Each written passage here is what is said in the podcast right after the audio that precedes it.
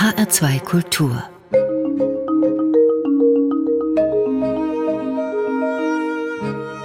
Doppelkopf Am Tisch mit Jenny Zülker, Gastgeber ist Ulrich Sonnenschein. Sie war und ist Musikerin, begann als 15-Jährige unter dem Namen Jenny Lee Lewis, lernte dann Tontechnikerin, war als Stand-up-Comedian unterwegs, ist studierte Linguistin, Journalistin, Filmkritikerin, Moderatorin und Roman- bzw. Drehbuchautorin.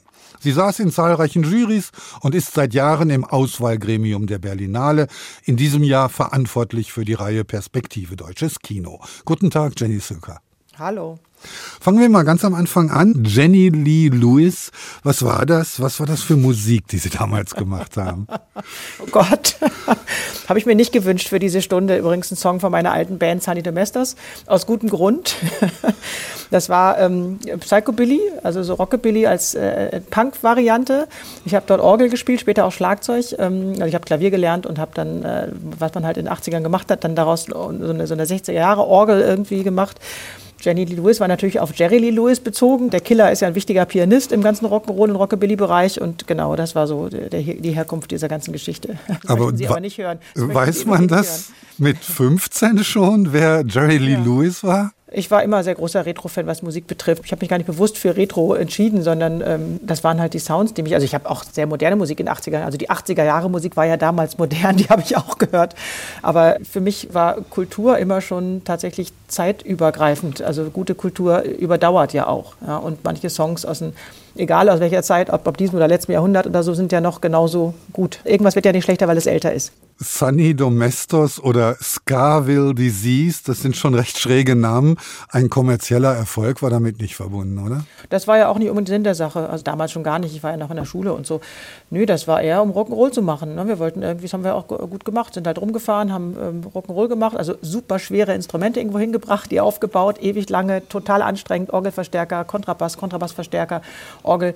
Dann da ein bisschen gespielt, ganz schlecht, aber mit sehr viel Leidenschaft. Dann wieder alles 100 Jahre abgebaut und ganz viel getrunken danach und Party gemacht. Und das war so das, was ich jahrelang gut finde und auch eigentlich immer noch sehr gut finde. Gab es denn damals irgendwie so im Hinterkopf den Wunsch, irgendwann mal professioneller Musiker oder gar Popstar zu werden? Ehrlich gesagt nicht. Ähm, ich habe schon früh gemerkt, ich bin zwar musikalisch, bin ich auch dankbar drüber. Also das ist ein Teil davon ist ja teilweise ist ja wirklich angeboren. Also ein Teil, es gibt ja verschiedene Arten von Musikalität. Ähm, um eine richtig gute Pianistin, Schrägstrich Organistin zu werden, hätte ich viel, viel mehr üben müssen. Das habe ich damals nicht gemacht. Und das war mir schnell klar, dass andere Leute das besser können und da besser sind. Aber ich habe Musik immer, immer sehr genossen. Ich habe auch noch mit Musik viel zu tun, weil ich ja auch noch über Musik schreibe oder rede. Also ich bin auch immer noch als Kulturjournalistin auch mit Musik noch viel beschäftigt. Filmmusik interessiert mich auch sehr. Insofern bin ich froh, dass ich einen Zugang habe. Aber ähm, eine Profimusikerin nicht, nee, und Popstar schon gar nicht. Also nee, das finde ich, weiß, nee, möchte ich nicht. Ich möchte lieber etwas anonymer sein. Welchen Stellenwert nimmt Musik tatsächlich ein in Ihrem Leben? Ja, das ist eine von den ach in meiner Brust lebenden Seelen, Musik und Film. Ne? Also beides auf eine Art emotionale Narrative. Das eine eben auf einem direkt emotionalen Zugang. Musik ist ja, geht ja immer direkt ins, ins Emotionale. Also man kann das zwar auch analysieren, aber es ist, ist schwerer, das zu analysieren als den Film, der noch den Umweg über den Kopf eigentlich nimmt, also über das Gehirn.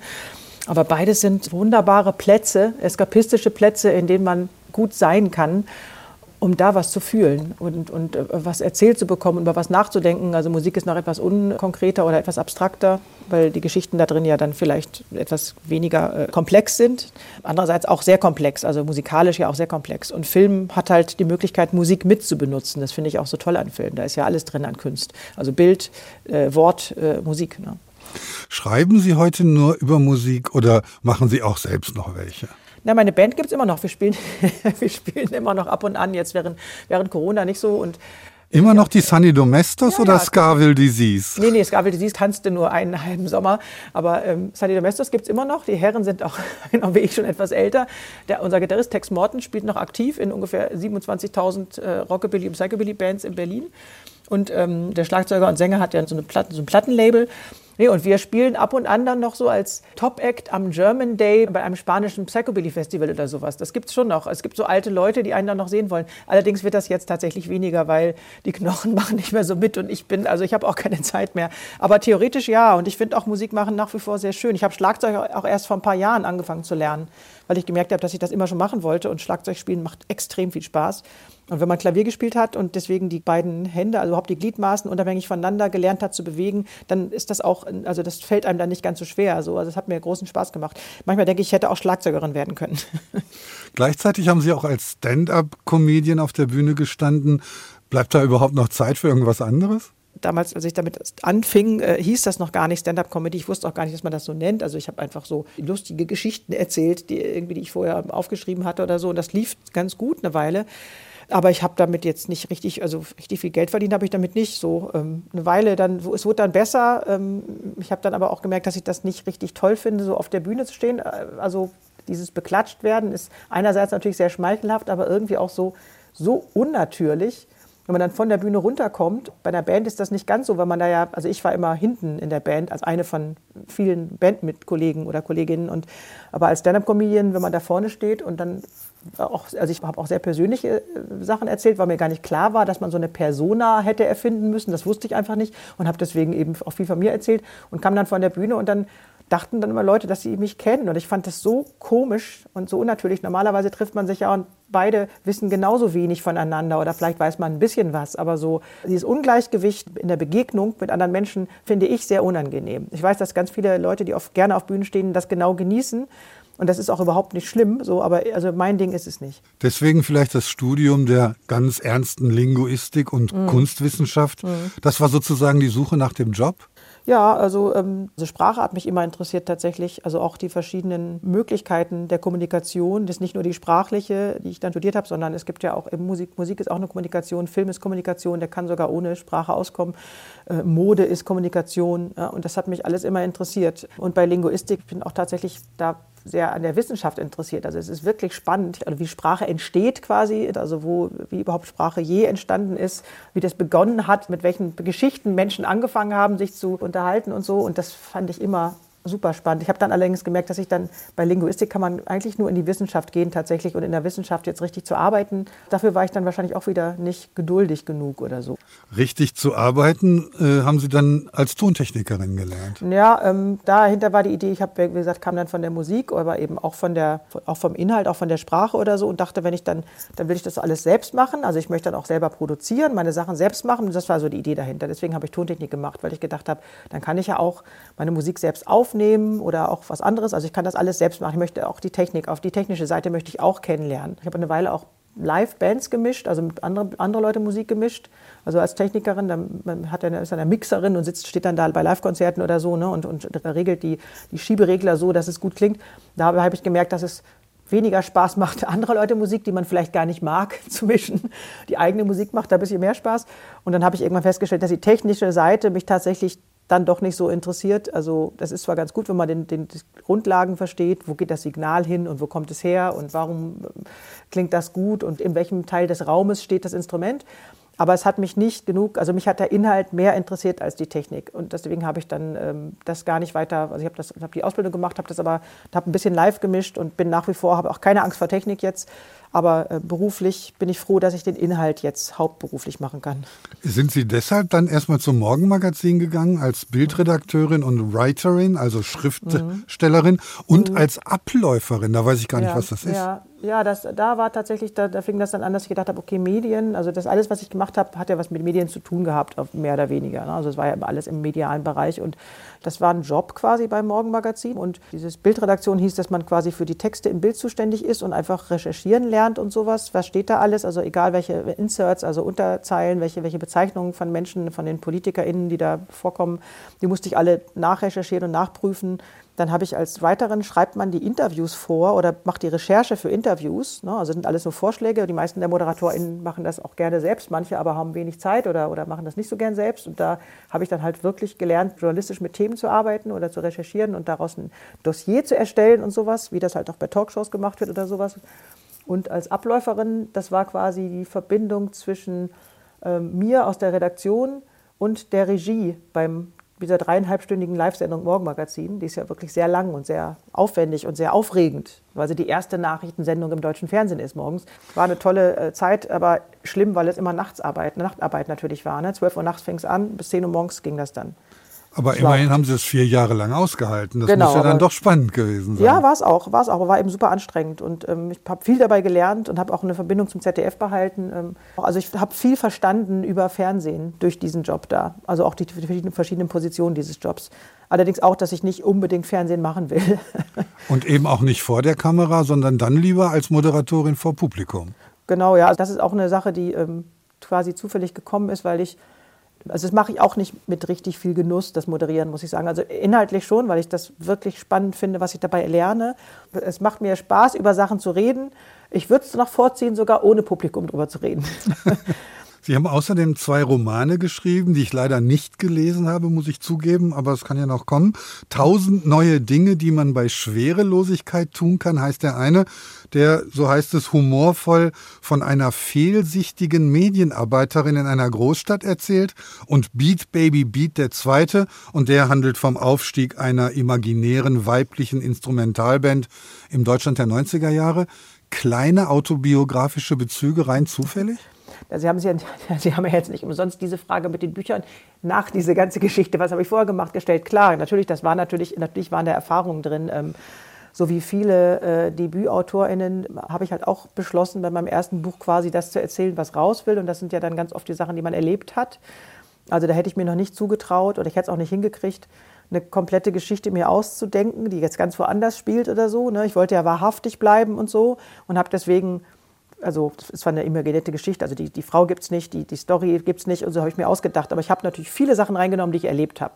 Ähm, ähm, richtig gute Autoren oder Autorinnen, die würden vielleicht auch hinkriegen, was völlig anderes zu erzählen, aber ich habe das damals noch nicht hingekriegt. Die zweite Geschichte war dann etwas mehr ausgedacht. Diese Banderfahrung habe ich natürlich, aber eine ähm, Instrumentalband nur mit Frauen habe ich auch noch nie gehabt. Da konnte ich dann halt nur so, so, so Bandgeschichten äh, mit reinfügen, die ich kenne das ist dann etwas, etwas mehr Roman geworden als Autobiografie oder so. Das andere war auch keine biografische Geschichte, war nur eben mit biografischen Anteilen. Ja, aber ich fand beide Bücher nicht gut genug, äh, dass ich das weitermachen muss. Und Drehbuch können Sie besser? Auch nicht unbedingt. Allerdings, ähm, da steht noch, also da bin, bin ich noch nicht fertig mit, mit dem Thema. Ich hatte eine Drehbuchförderung bekommen vor einer Weile für so eine Geschichte, also für eine, für eine Idee und habe dann auch ein Drehbuch ausgearbeitet und noch mehrere Fassungen. Das kam allerdings noch Corona dazwischen und so und hat sich alles so ein bisschen aufgeschoben. Dass ich jetzt diesen neuen Job habe, der hat so ein bisschen jetzt wieder das Ganze weggeschoben, aber es ist ja nicht verschwunden. Also nach wie vor glaube ich, dass aus der Geschichte was werden könnte, die ich da als Drehbuch habe. Und ich habe auch noch andere Ideen für Drehbücher. Wie alle Menschen auf der Welt habe ich, oder ungefähr alle, die in diesem Bereich arbeiten, habe ich Ideen in einer Schublade für Drehbuch und für Serie. Und ein paar sind auch sehr gut, das weiß ich. Ob ich die Beste bin, die zu schreiben, weiß ich nicht. Aber die Ideen sind auf jeden Fall da. Und ich werde ja alt, deswegen habe ich ja auch mein ganzes Leben lang noch Zeit, das zu verwirklichen. Na, wollen wir es hoffen. Kommen wir zu Ja. unserer ersten Musik. Vielleicht sind ja die Beatles tatsächlich die Basis von allem. Jedenfalls haben sie sich das Stück The Word von dem Album Rubber Soul ausgesucht. Nicht unbedingt ein Hit, sondern eher eins der nachgeordneten Stücke. Was bedeuten Ihnen die Beatles und was bedeutet Ihnen The Word? Könnten wir jetzt noch mal eine Sendung drüber machen. Also für mich sind die Beatles tatsächlich Familie. Ich habe so ein enges Verhältnis zu denen. Also Dabei haben die sich kurz nach ihrer. Geburt aufgelöst. Ich weiß, es ist auch ein sehr einseitiges Verhältnis, wie Sie sich vorstellen können. Also mich rufen die nie an, die beiden, die noch da sind, wenn ich Geburtstag habe. Also es gibt, glaube ich, gar keine Zeit, wo ich die nicht gehört habe. Und das war die erste große musikalische Liebe und ist es auch eigentlich nach wie vor. Es ist eine sehr stete Liebe. Es gibt so eine Theorie, ich glaube von Erich Fromm oder so, dass es so drei Charaktertypen gibt. Und der eine Charaktertyp findet halt immer das Gleiche gut, ist immer wieder begeistert. Der zweite braucht immer so neue Hits und ist dann auch begeistert. Und der dritte ist wirklich ganz schnell immer gelangweilt und neigt dann auch eher dazu, mit der ganzen Welt unzufrieden zu sein, weil er denkt, oh, ist die Welt langweilig. Und ich bin ganz dankbar, dass ich Typ 1 bin anscheinend, weil die Beatles begeistern mich immer noch. Insofern, ja, die Beatles bedeuten mir quasi alles. Ich bin auch froh, dass ich Typ 1 bin und freue mich jetzt über The Word von den Beatles.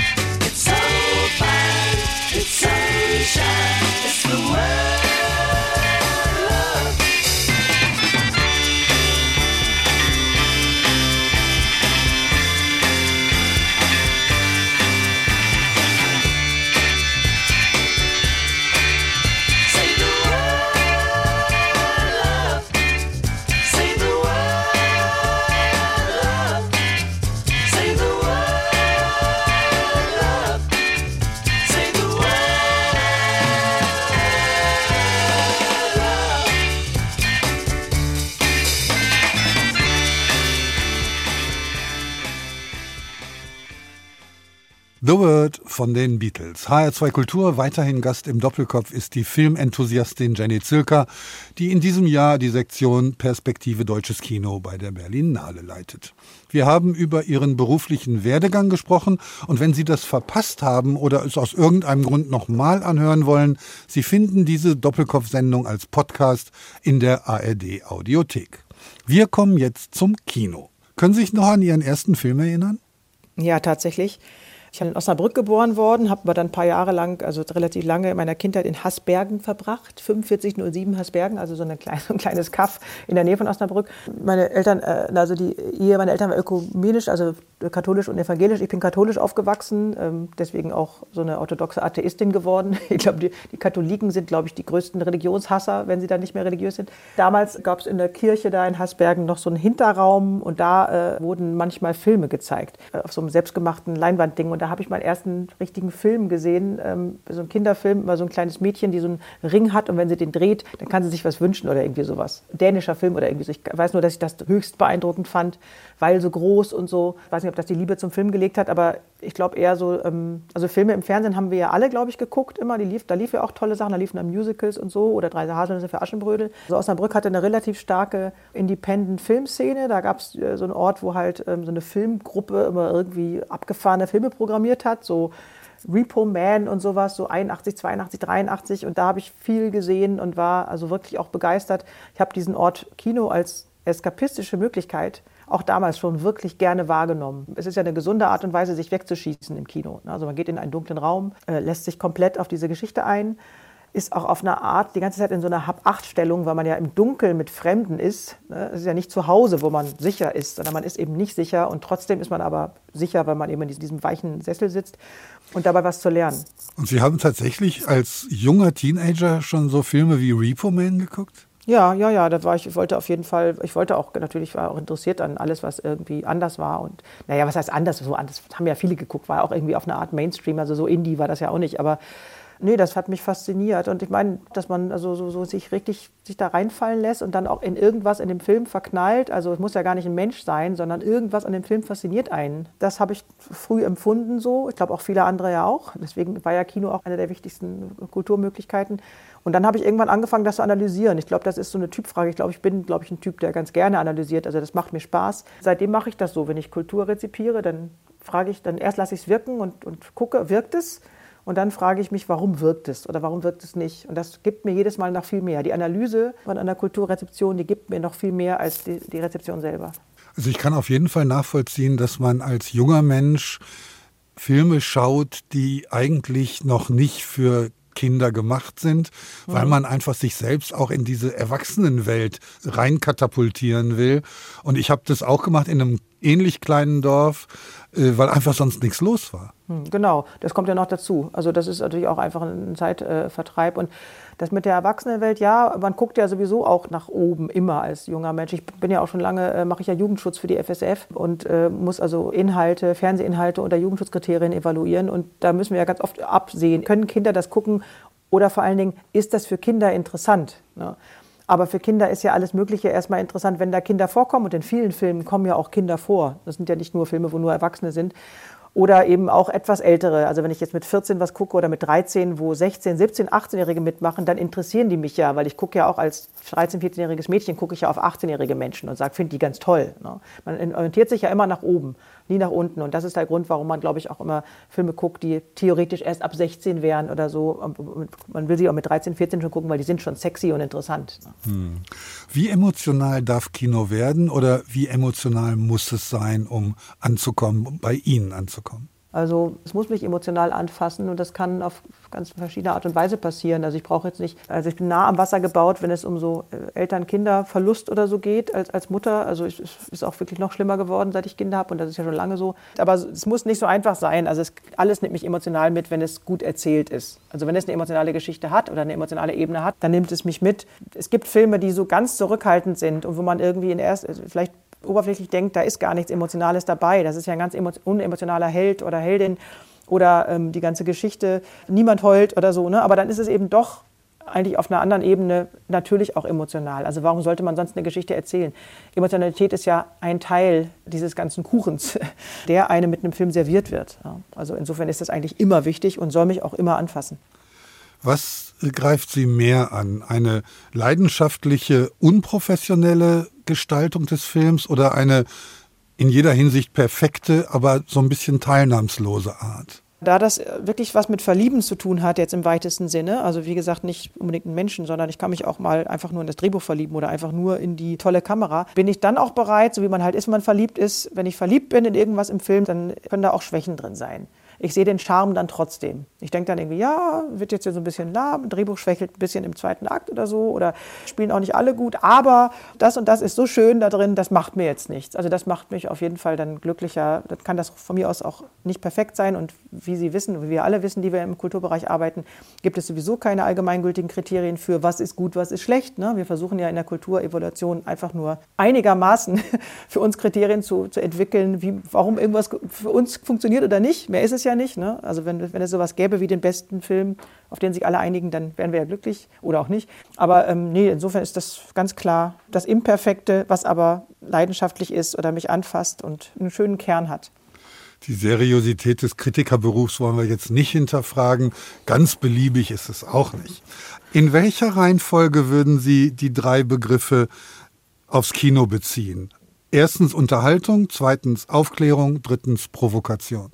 Ich würde die fast auf einer Ebene sehen, aber es gibt bestimmt Filme, die gar nicht provozieren und trotzdem ganz, ganz toll sind und, und andere leben von der Provokation. Also Provokation ist ja der einzige von den drei Begriffen, der so eine ganz, leichten, ganz leicht negative Anmutung auch hat. Es gibt ja auch Provokation, die nicht nötig ist. Ähm, Insofern würde ich den, wenn ich das ranken müsste, auf Platz drei setzen. Aufklärung und Unterhaltung würde ich auf den gleichen Platz setzen. Wenn ich jetzt so im Kino bin in den letzten Wochen und Monaten, dann kriege ich Angst und Bange, weil teilweise sitze ich da mit vier, fünf Leuten. Wie beurteilen Sie die Situation des Kinos nach Corona? Ja, furchtbar. Also wir kriegen die Leute nicht zurück in, ins Kino. Es liegt an tausend verschiedenen Dingen und gerade wird sich auch zu Recht darüber überall, überall der Kopf zerbrochen in großen Panels und Veranstaltungen und, und, und, und Foren wird da irgendwie wird versucht, das zu ändern. Einerseits ist es eine Generationenfrage. Unsere Generation, Sie und ich und, und, und andere, die noch ins Kino gehen würden, die sind dann vielleicht einfach zu bequem geworden oder trauen sich dann doch noch nicht wegen Corona oder so. Eine jüngere Generation hat, ist nicht mit Kino aufgewachsen, hat es also nicht in, der, in seiner DNA so ein bisschen und, und hat das nie empfunden als äh, Ort, um andere Leute zu treffen, um tolle Erfahrungen zu machen und um schöne Filme zu sehen, sondern es reicht völlig dieser kleine Bildschirm. Dazu kommt dann noch irgendwie, dass die ganze Finanzierung, die Refinanzierung von Filmen auch nicht gerade irgendwie günstig ist für neue Filme und für Finanzierung und für dieses Problem, dass eben die Refinanzierung gar nicht mehr da ist, weil die Tickets nicht verkauft werden können. Das ist alles sehr reformbedürftig. Es ist an so vielen Enden und Ecken ist es schwierig, dass ich froh bin, dass ich das nicht alles, dass ich da nicht involviert bin, um das äh, zu lösen. Ich versuche ja nur als Kuratorin oder auch als Filmjournalistin, die Kuratorin ist, ähm, den Film einen Ort zu geben, wo sie gesehen werden, also eine, eine Auslage, ein, ein, wie heißt das, eine Plattform zu geben, damit dann Leute doch begeistert sind und egal wo sich das auch angucken. Aber was anderes kann ich im Prinzip gar nicht machen. Sie sehen ja beruflich jetzt sehr viele Filme. Aus welchem Grund gehen Sie dann mal privat ins Kino ohne jegliche berufliche Ausrichtung? Das ist ein bisschen eine gemeine Frage. Natürlich gehe ich kaum privat, weil ich äh, erstmal nicht mit dem Pöbel ins Kino will, mit den Leuten, die ja die ganze Zeit Chips essen und mich stören und laut sind und so. Aber vor allen Dingen habe ich ja fast alles immer schon gesehen. Ich gucke ja fast alles in Pressevorführungen. Ich war in diesem Jahr auch noch International Golden Globe Voterin. Also ich bin eine von den 109 Votern, die den Golden Globe mitgewählt haben. Das heißt, ich habe sogar die ganzen Hollywood-Dinger nach Hause gekriegt, Spielberg und so weiter. Habe die alle zu Hause auf meiner großen Leinwand geguckt. Ich habe eine Leinwand zu Hause, muss ich auch sagen dazu. Wenn ich mal privat ins Kino gehe, dann wirklich, weil ich irgendwas verpasst habe überall und den Link nicht kriege. Ich habe zum Beispiel irgendwo vor ein paar Monaten mal mir Corsage angeguckt. Ich habe den irgendwie auf dem Festival ver verpasst, diesen Marie Kreuzer Film über Sissi. Den wollte ich aber unbedingt sehen und habe deswegen tatsächlich auch, bin hier schön ins Kino gegangen. Aber eigentlich privat Ja, doch in so alte Filme gehe ich, natürlich, genau. So wenn hier im, in, es gibt so hi- historische Kinos, die dann so alte Filme mit, mit Klavierbegleitung zeigen und sowas, wie Nosferatu oder so. Das mache ich auch öfter mal. Also so ganz alte Sachen gucke ich mir natürlich dann an, die, die gibt es ja nicht woanders. Können Sie sich auf ein Genre festlegen, wo Sie sagen würden, das ist mein Genre, das ist primär das, was ich gerne sehe? Oder ist es tatsächlich so querbeet und so vielfältig, wie es der Job von Ihnen verlangt? Ja, nee, das könnte ich wirklich nicht. Den klassischen Krimi sehe ich jetzt vielleicht seltener, obwohl es gibt gerade so aus, aus, aus Korea oder so, gibt es also ganz tolle Krimis, kalte, schöne Filme, die noch die einen gesellschaftspolitischen Aspekt haben. Also nee, also ich kann es nicht sagen. Es gibt sogar also Musicals, die ich mag. Ich mag alles Mögliche. Sie haben einen Preis für den besten nacherzählten Film gewonnen. Das ist sogar ein Festival. Wie kamen Sie dazu? Das fand ich sehr lustig. Damals gab es dieses Festival äh, Total Recall. Da sollen halt Leute Filme nacherzählen und das wird äh, bewertet. Und ich war noch, also da war ich zwar auch Filmjournalistin, aber noch gar nicht so sehr wie jetzt. Das war vor also 2004 oder sowas, glaube ich. Auf jeden Fall ähm, habe ich das irgendwie gesehen und habe mich damit beworben. Also die waren, glaube ich, in Köln, immer waren dann irgendwann mal in Berlin und ich habe in Berlin dann da mitgemacht und habe den Film Zugvögel nacherzählt, Le Peuple Migrateur. Also es ist ein Dokumentarfilm über Zugvögel, der im Prinzip daraus besteht, dass die verschiedene Drohnen oder auch Vögelkameras montiert und man fliegt also mit den Vögeln durch die Gegend von Europa nach Afrika oder keine Ahnung. Und kaum Text, immer nur diese Tauben oder was es da sind, keine Ahnung, Schwäne oder so. Total langweilig. Aber irgendwie dachte ich, ähm, den Vögelfilm kann man ja vielleicht ganz gut nacherzählen und habe dann damit gewonnen. Es war natürlich auch so ein bisschen so ein Comedy-Act, aber ähm, war lustig. Ich fand es lustig. Da hat die Stand-up-Comedian so ein bisschen mitgewonnen, oder? Genau, wahrscheinlich ja, weiß ich nicht. Man kann sich da irgendwo noch im Internet angucken. Ich weiß allerdings, ich habe es lange nicht gesehen. Ich hatte das früher irgendwann mal auf meiner Seite, aber ich weiß gar nicht mehr, ob es noch da ist. Das Internet vergisst ja nicht. Der deutsche Film entsteht ja in einer besonderen Situation. Es gibt keine wirkliche Industrie, aber dafür ein sehr ausdifferenziertes Fördersystem. Was halten Sie davon? Ja, das Fördersystem ist halt so ausdifferenziert, dass da auch viele Sachen hängen bleiben. Da jammern ähm, tatsächlich alle Beteiligten, also die, die äh, Studierenden sind sauer, weil sie sagen, sie werden in den ganzen Filmschulen dazu gedrängt, irgendwie eine bestimmte Art von Film zu machen und sie können sich gar nicht ausprobieren. Die Förderer sagen, naja, aber ähm, wie sollen wir denn da so viel Geld reinbuttern, wenn wir nicht wissen, was dabei rauskommt und wie, wie sollen wir euch das bezahlen, wenn ihr einen Film macht, der sich dann nicht verkauft? Wir müssen ja auch unser Geld irgendwie wieder reinkriegen, das kann ich sogar auch verstehen. In den Förderinstitutionen sitzen Leute, die total super sind, aber weil sie die ganze Zeit arbeiten, auch gar nicht schaffen, unbedingt so viele Filme zu gucken. Ne? Also die sehen dann über die Projekte, aber richtig Filme gucken können sie nicht. Das gehört nicht zu ihrem Berufsbild. Das finde ich auch äh, problematisch. Alle wollen mit dem Film Geld verdienen. Aber das würde ja bedeuten, dass nur Filme gemacht werden dürfen, die ein riesiges Publikum anziehen. Welches, das hatten wir vorhin schon mal das Thema so ein bisschen, welcher Film ein großes Publikum zieht, kann man nicht einfach so definieren. Also das versuchen ja alle, man kann einfach nicht nach bestimmten Kriterien einen Film machen und dann ist der gut.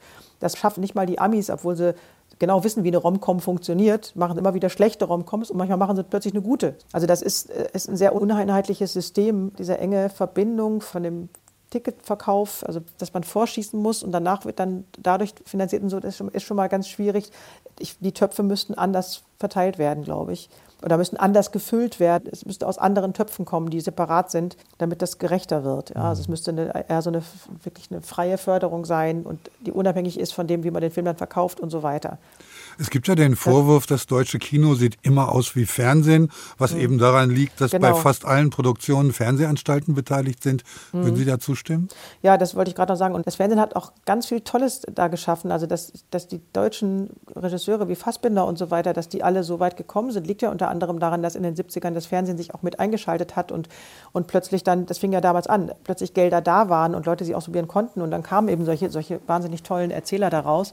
Aber ja, das ist ja das Problem, weil die so eng mit dem Fernsehen verknüpft sind und das Fernsehen eben auch sehr stark reformbedürftig ist, wie wir wissen. Und als Medienjournalistin weiß ich das natürlich auch, der beobachtet das auch, ist das tatsächlich ein Problem. Also es kann auch sein, dass das Fernsehen sich wirklich nur finanziell beteiligt und gar nicht mitquatscht und wir sind froh, dass, dass sie das machen. Kann aber auch anders laufen zuweilen. Dann hat man dann einen Film, wo man genau merkt, welcher Redakteur, welche Redakteurin aus welchen Gründen was da reingequatscht hat. Und das wurde nicht besser. In anderen ist es ganz anders. Die Zusammenarbeit zwischen Fernsehen und Film kann ganz toll sein, kann aber auch Sachen kaputt machen. Wenn man die Filmhochschulen anschaut, dann ist die Frauenquote noch bei circa 50 Prozent. Die meisten von denen liefern auch noch einen ersten Film und auch hochqualitativ. Dann aber verschwinden sie auf merkwürdige Weise und es bleiben, zugespitzt gesagt, eine Doris Dörrie, eine Margarete von Trotter und eine Caroline Herfurth. Woran liegt es? Ich glaube, das ist eine subjektive Wahrnehmung. Es sind doch mehr Frauen unterwegs, auch im deutschen Film, die äh, als, als Sie jetzt nennen oder als, als uns vielleicht oder dass den meisten bekannt ist und sind auch kleinere Filme vielleicht, aber es sind schon einige dabei und von Emily Atef über, über Eileen Tetzel, die jetzt auch anfängt mit Filmen und Henrika Kuhl, die wir im Panorama Mal hatten, mit tollen Filmen. Also es gibt schon einige, die wirklich gut sind. Isabel Stever, es sind tolle Regisseurinnen am Start. Ja, Julia von Heinz, Marin Ade. Ähm, also ich glaube schon, dass das mehr wird. Woran es grundsätzlich liegt, ähm, muss man, glaube ich, nicht erklären. Also die misogyne Grundstruktur unserer Gesellschaft ist eben noch nicht ausgestanden, weil sie einfach jahrhundertelang so war und eben Frauen oder wir alle lange brauchen, um es da zu ändern um ähm, weibliche Vorbilder überhaupt zu haben und dann zu sagen, ach, ich möchte genauso werden wie Marin Ade oder so. Jetzt, unsere Generation hätte gesagt, ich will so werden wie Alfred Hitchcock, das ist halt ein Mann. Und diese Art von großen Bildern brauchen wir erstmal auch in weiblich. Gibt es noch nicht so viele, international dann schon eher. Jane Campion, Andrea Arnold, äh, Catherine Bigelow von mir aus. Aber national halt noch nicht so viel, außer Doris Dörrie. Und das wird sich aber ändern, da bin ich sicher. Woran soll es sonst liegen? Es liegt ja nicht am mangelnden Talent, da sind wir, glaube ich, einer Meinung. Absolut. Man hat ja damals, als die digitale Technik in die Kinos einzog, gedacht, damit würde der Film demokratisiert. Jeder, der wolle, könne nun auch, so wie Axel Ranisch mit seinem Film Dicke Mädchen, der ja angeblich nur 517 Euro gekostet haben soll. Warum ist aus diesem Demokratisierungsprozess nicht wirklich was geworden? Es ist ja nach wie vor so, dass viel mehr Menschen Filme machen können, jetzt mit wenig Geld. Aber das Problem ist ja auch so ein bisschen der Massengeschmack oder der, also der dann doch wieder, es müssen doch wieder viele Leute angesprochen werden. Ich kann zwar einen kleinen und, und tollen und abgefahrenen Film machen und kann auch sagen, ist mir egal, wer den guckt, aber auf Dauer beute ich mich dann halt einfach nur aus. ne? Also es gehört eben doch immer noch dazu, Kunst auch zu zeigen und das eben doch irgendwie zu refinanzieren. Und insofern ist das Machen eine Sache, aber es muss, also auch wenn das billiger ist, also bei Axel war es natürlich auch dann extrem billig, aber so für so wenig Geld kriegen es ja kaum Leute hin. Und in diesem Geld sind ja auch die ganzen Gewerke ja nicht bezahlt sozusagen. Also das ist dann ja auch nicht schön. Wir wollen ja auch, dass, dass die Leute davon leben können, dass sie tolle Kamera machen, toll schneiden oder toll spielen. Ne? Genau. Kommen wir zu unserer zweiten Musik, dem Stück The Lunatics Have Taken Over the Asylum. Die Verrückten haben das Irrenhaus übernommen von der britischen New Wave Band Funboy 3, die 1981 aus den Specials hervorgegangen war, aber nach nur drei Jahren schon wieder verschwand. Was ist Ihre Verbindung zu Funboy 3? Ich bin ähm, extremer Specials-Fan oder überhaupt Ska-Fan und Fun by Three fand ich, also wie gesagt, die Band aus den Specials, Terry Hall, hat da zwei seiner Kollegen mitgenommen. Terry Hall, der gerade verstorben ist leider vor wenigen Wochen, war auch sehr, sehr traurig. Also ich war sehr traurig darüber. Das ist, by Three war so eine abgefahrene Idee von Musik und so gut gemacht. Die haben sich einfach im Studio getroffen und haben gesagt, wir wollen was anderes machen, wir wollen was mit Percussion machen und andere Instrumente nehmen, also andere perkussive Instrumente, als, als wir sonst immer genommen haben. Und wir wollen auch in den Texten noch ein bisschen deutlicher und persönlicher werden. Das hat Terry Hall eh sowieso immer gemacht. Er hat sehr gute Texte geschrieben, auch sehr persönliche und tiefe und irgendwie schmerzliche Themen angesprochen. Finde, das ist super gelungen. Ich, die haben zwei großartige Platten gemacht. Ich habe nicht verstanden, warum die nicht äh, erfolgreicher sind, obwohl sie waren in einer bestimmten Szene schon sehr erfolgreich. Aber ich dachte, weil ich so viel an Terry Hall denken musste in letzter Zeit, wähle ich das jetzt mal aus von Fun by Three. Sehr schön. Hören wir The Lunatics Have Taken Over the Asylum, Funboy 3. I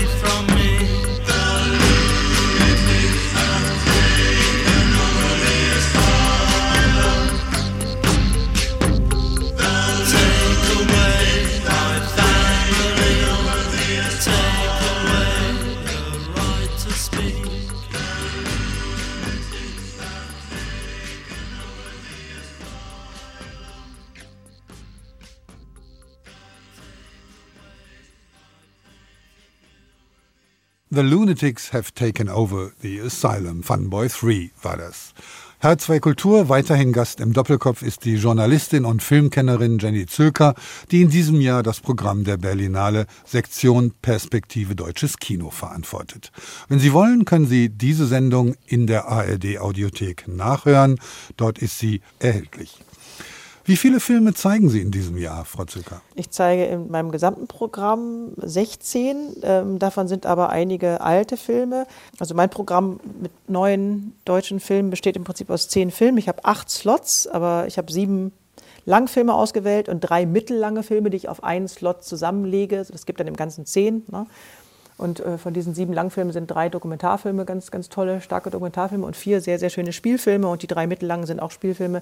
Dann habe ich noch diese Reihe Perspektive Match, äh, in der alte Hasen aus verschiedenen Gewerken auf Nachwuchsmenschen aus dem jeweiligen Gewerk aus einem meiner Filme treffen und sich unterhalten. Und dazu wird dann noch ein Film aus dem Övre des erfahrenen Gewerkskollegen oder Kollegin stammt, wird noch gezeigt. Und dann habe ich noch äh, einen Gast der Perspektive aus dem First Steps Award, also aus einem anderen Festival, also einen Film zu Gast. Und ähm, Zusammenarbeit mit der DEFA zeigen wir jedes Jahr auch immer eine neu restaurierte Fassung eines DEFA-Films. In diesem Jahr ist das Jakob der Lügner. Das war jetzt das Programm in Nutze sozusagen. Dieses Perspektive Match möchten wir noch ein bisschen genauer wissen, weil äh, da kommen Gewerke zusammen. Wie passiert das? Die Idee dahinter war, die hat die letzte Sektionsleiterin, also die vor mir war, Linda Söfka, ähm, schon ausgearbeitet und dann aber wegen Corona hat das nicht geklappt. Da geht es darum, dass man die Gewerke so ein bisschen stärker äh, highlighten oder einfach beachten möchte. So ein Film besteht ja aus, Film ist kollektive Kunst und besteht aus 13 Gewerken. Und also viele Zuschauer, ZuschauerInnen nehmen tatsächlich vor allen Dingen Schauspiel und Regie wahr. Oder vielleicht noch Kamera oder so oder ein Drehbuch. Und dabei sind das ja wirklich noch viel mehr kreative Gewerke. Und ich fand das immer schon super spannend. Was, was macht die Editorin, was macht äh, der Musiker oder die Musikerin? Und ähm, um das eben ein bisschen zu verstärken und in den Vordergrund zu bringen, habe ich aus vier meiner Filme Leute nominiert oder ausgewählt, die für die Gewerke verantwortlich sind, für unterschiedliche. Einmal für Schnitt, einmal für ähm, Sound, einmal für Musik und einmal für Schauspiel. Und die besonders gut sind natürlich, also wo mir das besonders aufgefallen ist. Die Sounddesignerin eines meiner Filme zum Beispiel, die hat mit, diesem, mit dem Sound so viel erzählt, die so viel, die etabliert so eine, so, so, so wichtig diesen Ort, dadurch, dass man irgendwie hört, dass da irgendein Rasensprenger draußen sich bewegt. Man weiß sofort, man ist in einer Kleinstadt und all solche Geschichten. Also der Sound ist unheimlich wichtig, das Soundbild, das Tonbild.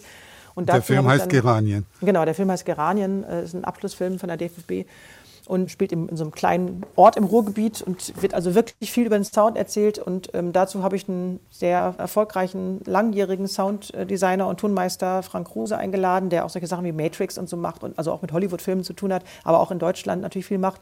Und die reden dann über das Gewerk. Und davor zeigen wir einen Film aus Frank Kruses Övre. In dem Fall ist es ein Hologramm für den König von Tom Tickfer mit Tom Hanks. Aber wir reden da nicht über den Film, was passiert da, sondern eben über das Sounddesign von dem Film. Und das habe ich mit drei anderen Filmen auch noch gemacht. Einmal mit Jenny Shealy als Schauspielpatin sozusagen und dem tollen Film Dora oder die sexuellen Neurosen unserer Eltern. Einmal mit ähm, Hans-Jörg Weisbrich, der auch so ungefähr jeden Film schneidet, den es in Deutschland gibt. Für ihn zeige ich Hans-Christian Schmidts Requiem, der ganz toll ist mit Sandra Hüller. Und die Musik, genau. Musik ist Ali N. Askin bei mir zu Gast, ein Komponist, den ich auch schon lange kenne, unter anderem aus Türkisch für Anfänger.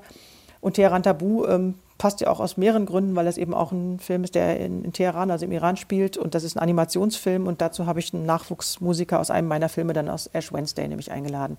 Und das wird bestimmt eine ganz schöne und eine ganz lehrreiche Veranstaltung. Wie sind Sie zur Perspektive deutsches Kino gekommen?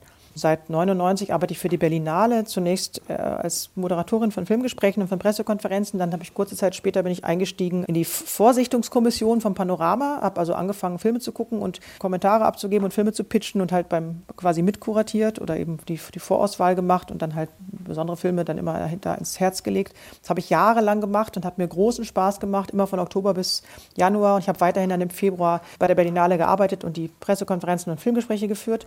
Und dann letztes Jahr ähm, hieß es halt, äh, die Perspektive, äh, Linda geht weg und hört auf mit dem Job. Und ich habe so gedacht, also ich habe jetzt fast 30 Jahre Erfahrung als freiberufliche ähm, Journalistin und Kuratorin. Vielleicht sollte ich auch noch einmal was anderes machen. Ich werde ja auch nicht jünger. Und irgendwie passt es gut. Das ist eine Sektion, die ich gut kenne, weil ich mit Linda auch vorher schon viel zusammengesichtet habe oder überhaupt mit der viel gesprochen habe. Wir, die Sektionen sind ja untereinander auch sehr vernetzt. Ne? Wir reden ja auch viel miteinander. Und welche, wie findest du den Film und ist der was für euch und so. Und da habe ich eben gedacht, vielleicht passt das ja ganz gut und habe irgendwie mich da beworben. Und ich glaube, die waren ganz froh, dass jemand sich bewirbt, der die Strukturen so ein bisschen schon kennt und das Festival schon kennt. Ja, oder auch, keine Ahnung, vielleicht hat sich auch sonst keiner beworben oder alle Affen im Urwald haben, haben Nein gesagt. Auf jeden Fall habe hab ich das dann bekommen und dann habe ich mich reingestürzt und bin jetzt das erste Mal in meinem Leben fest angestellt. Wenn Sie beim Panorama angefangen haben, wäre es nicht eine Option gewesen, Wieland Speck zu beerben, als er in Ruhestand ging oder die Berlinale verließ? Das war aber ist ja schon ein paar Jahre her und da habe ich tatsächlich, also, also ich habe mich da nicht beworben, weil ich gedacht habe, jetzt muss ich den nächsten Karriereschritt tun. Also die Karriere, also so habe ich nicht gedacht und auch damals erst recht nicht. Ich bin eigentlich ganz zufrieden mit meinem Beruf als, als Filmjournalistin und bin sehr gerne frei. Nur ich habe jetzt halt letztes Jahr gedacht, auch weil ich schon älter bin und so, ähm, vielleicht jetzt doch noch mal was anderes probieren, um mal zu gucken, wie das ist. Ich kann dann nachher auch wieder aufhören. Also ich muss ja nicht, ne, ich bleibe jetzt ja nicht da ewig angestellt. Ich kann auch jederzeit sagen, ich mache das nicht mehr. Aber das habe ich damals habe ich noch gedacht, nö, bin, so wie es ist, ist eigentlich gut. Ich will meine Freiheit komplett behalten so. Das Panorama ist ja die zweitgrößte Sektion, auch die zweitwichtigste. Viele sagen, es ist sogar der bessere Wettbewerb. Dort geht es um große internationale Filme. Es gibt Stars und es gibt liebgewonnene Gäste, die mit jedem Film wiederkommen. Das ist bei der Perspektive deutlich anders. Da kommt eigentlich nie jemand wieder. Müssen Sie da so ein bisschen runterschrauben oder ist das eher sowieso Ihr Fable, kleine Filme groß zu machen? Nee, ähm, es ist wirklich anders und es ist auch eigentlich schade, dass sie da nicht wiederkommen und dass man deren Entwicklung dann im Prinzip nur noch von, von außen betrachtet. Also man, während man vorher halt, genau wie Sie sagen, also die Leute wieder getroffen hat und jetzt kann ich sie höchstens losschicken. Es hat so was Hebammenmäßiges, so ein bisschen auf eine ganz gute Art und Weise. Aber also runterschrauben würde ich es jetzt echt nicht nennen wollen, weil da, ich habe wirklich viele tolle Sachen gesehen. Und ähm, ja, ich bin froh, dass ich auch nicht nur deutsche Erstlingsfilme gucke im Jahr. Ich bin, wie gesagt, gucke auch noch sehr viel anderes. Ich habe auch beim Panorama viel geguckt, einfach nur aus Interesse. Und ich gucke ja ansonsten auch noch alles, was geht, so ungefähr. Nee, das ist einfach eine andere Art von Job. Also es, es, es hat was, können Sie sich vorstellen, es hat auch was sehr Schönes und Berührendes, wenn man so junge, begeisterte FilmemacherInnen kennenlernt, die das erste Mal was haben und sich wirklich richtig freuen. Ja. Also es hat ja auch was sehr, was sehr Befriedigendes und Schönes. Also ich mache das eigentlich sehr, sehr gern und war auch wirklich berührt und begeistert und überzeugt von den Dingen, die ich gekriegt habe. Also ich habe ein kleines Programm, ich hätte noch ein paar mehr Filme gerne gezeigt. Es gab noch mehr richtig gute, die mich total mitgenommen haben. Ja, also insofern von der Qualität her ist das schon auch, es ist, es ist ähnlich, äh, ähnlich anrührend so, oder ähnlich gut. Was interessiert Sie grundsätzlich am deutschen Film im Vergleich zum internationalen? Das ist das Profil der, der Sektionen und die Idee ist ja, dass man diese deutschen Filme, der deutsche, das deutsche Kino hat ja nicht den allerbesten Ruf international und eigentlich ist da kein Grund vorhanden. Es gibt ja wirklich viele tolle deutsche Filme. Es ist einfach nur anscheinend schwer, die so international loszuschicken. Und das ist da, wo dann die Perspektive hoffentlich irgendwie in die Bresche springen kann und sagen kann, wir haben ja die Plattform, wir zeigen, was für irre gute Geschichten es gibt, die international natürlich erzählbar sind, weil sie eben universal sind ein Film kann ja sowieso nur dann gut sein, wenn er eine universale Geschichte hat. Ansonsten wäre es ein Fernsehspiel für irgendeinen Regional-Fernsehsender. Ne? Also wenn ich jetzt irgendwas, irgendwas erzähle, was wirklich nur in Sachsen funktioniert, dann ist es vielleicht auch da gut aufgehoben. Aber meine Geschichten sollen natürlich alle eine globale Bedeutung haben oder eine universale Sprache haben. Und das ist ja bei jedem Film so. Deswegen kann ich ja auch, was weiß ich, Filme aus jedem Land gucken Weil die Geschichte, die Kerngeschichte muss natürlich universal verständlich sein. Wie verhält sich denn der junge deutsche Film zu den großen gesellschaftlichen Fragen unserer Zeit? Also ich habe ihn jetzt als sehr bewusst und sehr, sehr mutig und sehr weise auch empfunden. Also ähm, meine Dokumentarfilme, die sich ja mit dem Thema ähm, Aktivismus, Naturschutz, politische äh, Situationen, Frauenrechte und so beschäftigen, sind alle sehr mutig und sehr, also gleichzeitig aber auch sehr nachdenklich. Also nicht, nicht, nicht so, haha, wir wollen das ändern, egal was, sondern die denken alle drüber nach, wenn wir das jetzt ändern, wie kann man das überhaupt machen? Können wir das überhaupt? Und ist das richtig, das so zu machen? Also die sind sehr nachdenklich und die Spielfilme ebenso. Das sind wichtige gesellschaftliche Brennpunkte, so wie die Geschichte von einer Deutschkurdin, die ihr Hymen rekonstruieren meint zu müssen, um da in der Gesellschaft nicht irgendwie nach, nach außen verschoben zu werden. Oder Ararat, wo es um Missbrauch geht und es wird aber nicht ausgesprochen oder man weiß gar nicht genau, ob es wirklich Missbrauch ist. Auf jeden Fall geht es um ein Trauma in der Familie und Sprachlosigkeit, auch alles so Sachen, die in verschiedenen Gesellschaften vorkommen. Da sind viele Themen drin, Rassismus, Polizeigewalt, das sind alles, finde ich, sehr mutige und, und sehr, sehr dringliche Themen, die da angesprochen werden. Das junge Kino hat ja ein Phänomen, dass es eben keine großen Namen weder im, in der Crew noch bei der Besetzung bei den Schauspielern gibt, an denen man sich orientieren könnte. Ist das ein Nachteil oder genießen Sie die Vorbehaltslosigkeit, mit der Sie diesen Filmen gegenübertreten können? Die großen Namen sind mir im Prinzip egal. Also die sind nur dann interessant, wenn ich schon in jemanden verknallt bin. Also wenn ich jetzt auf einen Schauspieler total stehe, dann freue ich mich natürlich, wenn ich ihn sehe. Aber ansonsten ist mir das natürlich egal. Also die großen Namen müssen ja nicht unbedingt für einen guten Film garantieren. Es gibt ja so viele schlechte Filme mit äh, guten Leuten. Also da spielen die dann gut, aber die spielen vergebens gegen ein schlechtes Drehbuch oder eine schlechte Inszenierung an. Insofern ist das ja sowieso nur eins von diesen Gewerken. Und äh, es ist ja nicht gesagt, dass junge Nachwuchsmenschen nicht auch super spielen können. Also überhaupt nicht. Im Gegenteil, das ist ja manchmal auch total beeindruckend, wenn da jemand so aus dem Nichts, scheinbar aus dem Nichts kommt und man denkt, was ist denn das für ein, für ein geile, wieso spielt denn der so gut, ja? Nee, also das, insofern ist das mir total egal. Ich habe also ein paar Filme, habe ich auch, Godehard Giese spielt bei einem Film bei mir mit, also eine kleine Nebenrolle, aber immerhin Marie Lucellem, also es sind schon ein paar Namen dabei, die man auch schon kennt. Aber das ist ja nicht das, worum es geht. Es geht ja immer darum, dass die Geschichte funktioniert. Wunderbar, das war's schon für unsere kleine Stunde heute. Wir haben noch eine Musik und zwar von Megan the Stallion. Hör heißt das Stück. Was bedeutet Ihnen diese Rapperin? Ich bin eh auch Rap-Fan, also auch aus, also eigentlich oldschool. In den 80ern gab es ja schon ganz tolle Rap-Sachen und die Entwicklung von Rap ist ja sowieso auch eine sehr interessant und äh, hängt mit der Entwicklung der Gesellschaft in den USA zusammen. Aber Megan the Stallion ist, glaube ich, gerade aktuell die frechste und modernste und irgendwie auch geilste dieser ganzen Rapperinnen. Also erstmal hat sie einen geilen Flow, also sie rappt auch wirklich gut. Aber also ich wäre am liebsten ihre Freundin gerne. Ich wäre gerne Megans Freundin, die würde mich auch beschützen, glaube ich. Die ist ja auch riesig, deswegen auch The Stallion, also der Hengst. Vor der muss man echt Angst haben. Wenn die einen nicht mag, dann haut sie einem, glaube ich, äh, auf die, auf die Nase. Also insofern, ich bewundere die sehr. Das ist eine starke und ähm, wenn auch etwas sehr hemdsärmelige, aber doch irgendwie sehr starke Person, finde ich, die, ähm, die sagt, was sie will. Ich bin nicht immer ihrer Meinung, aber also ich, es groovt und es, der Flow ist gut. Insofern, ich finde die sehr, sehr gut. Vielen Dank, Jenny Zilker. Mein Name ist Ulrich Sonnenschein. Diese Musik kommt von Megan the Stallion und Sie hören HR2 Kultur, den Doppelkopf. I don't care if these bitches don't like me. Cause, like, I'm pretty as fuck. The other day, I heard a hoe say, Matter of fact, what could a hoe say? With a face like this and a bitch this paid? Shit, what could a hoe say? The bag so expensive, my pussy came with it. Body so nice, they be saying who did it. But everything natural, actual, factual. Prissy in the streets, but I fuck like an animal. All you hoes know who the fuck I am. From your boyfriend down to my Instagram, to all them busted ass hoes that you kiki with. I bet your jaw drop if you ever see me, bitch. I'm her, her, her, her, her, her, her, her. She,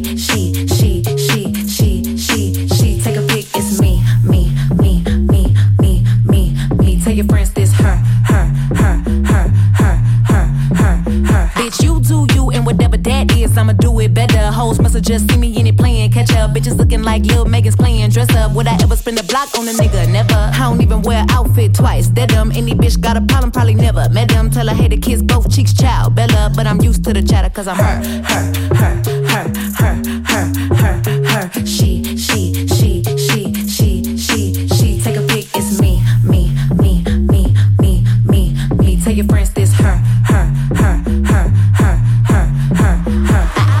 give giving me a pretty face. I eat hate, that's why I ain't gotta waste. The more hoes hate, more money I'ma make. And the more niggas talk, more niggas wanna take. Cause I'm the most sickening hoe, so fucking sick of me. No matter what they do or say, it ain't no getting rid of me. I come in every room and draw attention like a centipede. Stepping for a long time, moving like a centipede. I ain't scared of shit, man or a bitch. To everybody hating, y'all can suck this clip. Cause the hate campaign ain't working at all. I ain't Jack or Jill, bitch, I ain't gon' fall. I'm her, her, her.